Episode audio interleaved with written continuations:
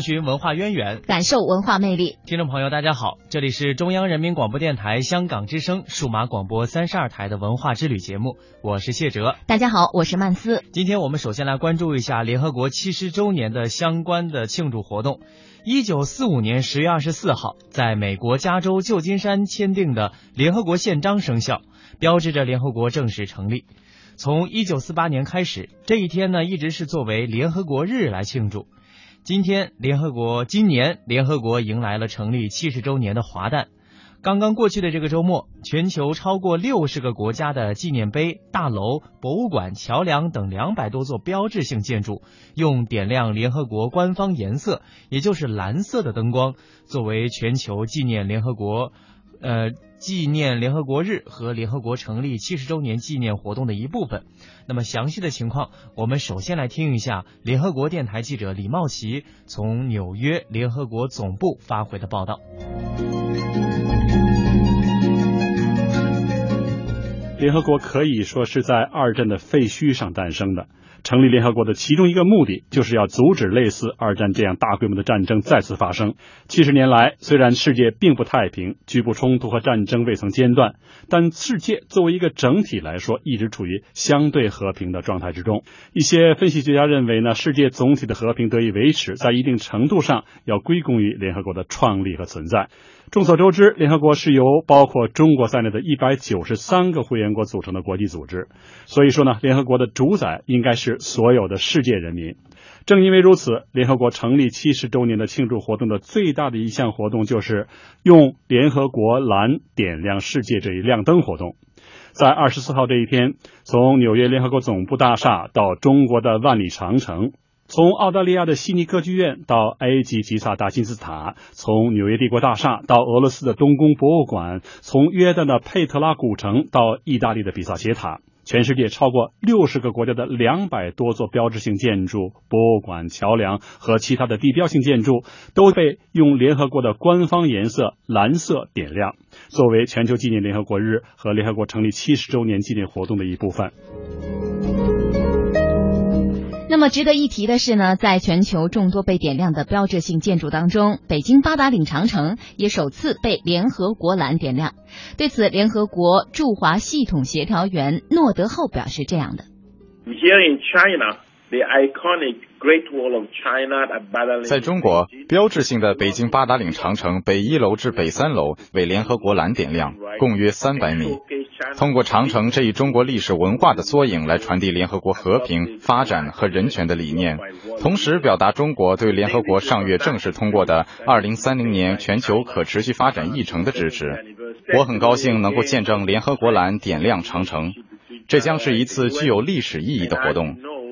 长城参与本次全球庆祝活动，充分体现了中国坚定不移的支持联合国的原则与理想，共创人人享有尊严与繁荣的未来的承诺。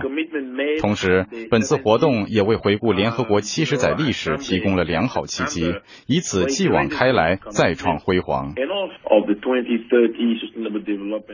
除了用联合国蓝点亮世界的纪念活动，主管传播和新闻事务的联合国副秘书长加亚克介绍。纽约总部还举行了一系列的纪念活动，庆祝联合国日暨联合国成立七十周年。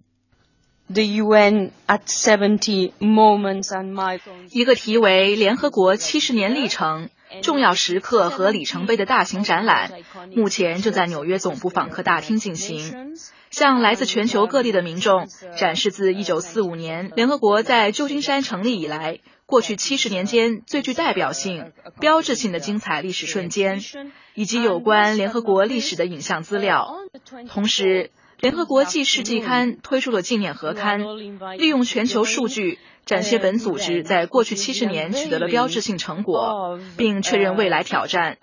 此外，飞升世界的当代艺术家格波朗创作的一件艺术品，将于十月二十四日在联合国日当天下午，在纽约著名的中央公园揭幕。这件名为“顿悟的宇宙”的互动式雕塑，由一个地球以及呈螺旋状排列，将地球环绕其中的七十个人物组成，每一个人物代表联合国历史上的一年。联合国是人类社会迄今为止所建立的最重要和最成功的国际组织，也是当前世界最具代表性和权威性的政府间国际组织。在过去七十年里，联合国在维护世界和平与发展、促进经济社会发展、推动国际社会法治化等方面发挥了不可替代的作用。但在整个过程当中，也出现了一些挫折。目前，联合国面临哪些新问题和新挑战呢？外交学院副院长、联合国研究专家郑启荣教授在接受中央台记者李思墨采访时表示。挑战也是多方面的。首先，因为现在的联合国跟七十年前联合国所面临的这国际环境相比呢，它有了很大的变化。呃，联合国刚成立时候，还是这个防止世界大战爆发，要维护和平是它首要任务。那么七十年过去了，从现在大的方面来看呢，世界大战爆发的可能性非常小了。但是联合国面临很多新的问题，包括全球问题越来越突出。呃，还有发展问题，在这方面呢，应该是它面临着比较大的这个挑战。另外，现在联合国的这种它的设计框架、它的结构，都是七十年前二战之后这个设计的这种结构、这种框架。那么现在世界上已经发生这么大的变化了，包括联合国内部这个会员国已经从原来的五十一个变成了一百九十三个了，所以这方面都是需要进一步改革。郑启荣教授表示，中国作为联合国的创始会员国和安理会常任理事国，发挥了责任重大的大国的作用，为世界和平与发展做出了重要贡献，未来也将发挥更大的作用。中国对联合国工作参与有个过程，八十年代以前，中国对联合国的参与还是比较有限，直到上世纪九十年代以后，对联合国的参与才越来越深入。那么我们都看到，进入二十一世纪之后呢，中国对联合国工作可以说全方位的参与。另外，在呃联合国维和啊，在增进南南合作啊，增进呃在这个促进国际发展啊等等这方面啊，我们的应该说作用还是非常明显的。所以，习近平这次在联合国的讲话当中提出，